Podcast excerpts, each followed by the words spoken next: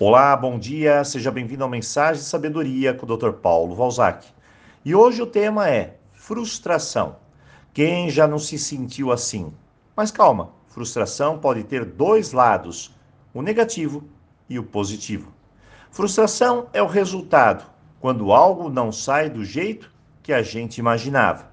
Imaginar é criar toda uma situação aqui, na cabeça, de como deve ser, e de repente, a mente e a realidade não batem. Aí vem aquela frustração. E sua quantidade depende diretamente de quanto você imaginou. Se você imaginou algo gigantesco e isso não se cumpriu, aí vem um caminhão gigante de frustração. A isso chamamos de expectativas. E, claro, nós trabalhamos isso no nosso curso de autoestima. Mas o X da questão é o que fazer depois de frustrado ou decepcionado? Bem, a primeira coisa é dar uma parada. Não tome nenhuma decisão precipitada após uma frustração. Senão, o desastre pode ser maior. Entenda que você criou expectativas demais.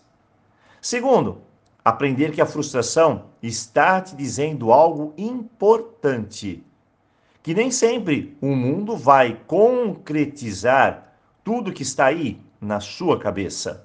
Pois existem situações que não só dependem de nós, mas depende de outros. Então eu pergunto: você pode comandar a vida de outras pessoas ou a vontade delas? É claro que não. Então, corremos o risco de nem tudo dar certo do jeito que pensamos. Bem, terceiro, ajuste então as suas expectativas. Eu sempre uso uma figura de imagem para entender a expectativa. Por exemplo, você vai fazer um arroz. Na hora de colocar o sal, ah, exagera na medida. Tá aí. Você acaba de colocar muita expectativa. Resultado: o arroz está salgado demais nada de saboroso. Na próxima vez, você vai lá, vai colocar o sal e erra na medida de novo. E agora coloca de menos. E o arroz fica sonso, sem sal, sem gosto. Que coisa horrível. O jeito é aprender a dosar com equilíbrio, nem muito, nem pouco. E isso nós fazemos com a prática. Eu acredito que ficou bem claro. Mas o que será que a frustração traz? Bom, primeiro traz raiva, depois tristeza, depois desânimo. Bom, sinta tudo isso. Entre lá no seu quarto, grite, chore, caia na cama e depois levante-se e diga: vamos recomeçar. Agora, diferente. Lembre-se: quanto mais se evita pensar ou sentir algo, mais este algo estará presente. Então, sinta e vamos dar a volta por cima. Anote: lição aprendida. Bem, existe uma sabedoria em tudo que vivemos. E na frustração, eu gosto de dizer que ela é como um semáforo. Às vezes, ela pode fazer com que você coloque os pés no chão. Então, lidar com a frustração Pode parecer algo muito fácil eu falando assim, mas não é uma tarefa simples. É preciso passar pelo semáforo. Primeiro, sinal vermelho. Pergunte-se: o que eu quero? Segundo, sinal amarelo.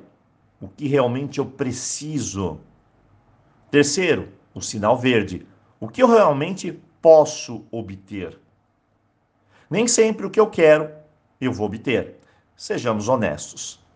Se algo tiver no meu controle, eu posso até ajustar minhas estratégias, sair do vermelho, ir para o amarelo e chegar lá. Mas se que o que eu quero depende de terceiros ou outras circunstâncias, eu vou de, ter de tomar muita cautela, ser mais realista, criar um plano B e, antes de mais nada, aceitar a possibilidade de que eu possa não obter algo.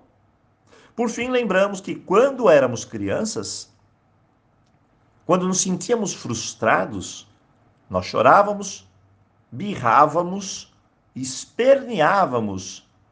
Mas esse tempo mudou. Agora, acalme sua criança interior e tenha sabedoria para aceitar que tem coisas que vamos ter, outras não. Que podemos chegar lá, talvez hoje, quem sabe amanhã, daqui um mês, um ano, depende de como você vai encarar tudo isso. E como você vai reagir a tudo isso. Minha dica: quando o vento não chegar do jeito que você imaginava, apenas respire fundo e comece a remar. Hoje eu desejo um ótimo dia para você e, claro, uma boa reflexão.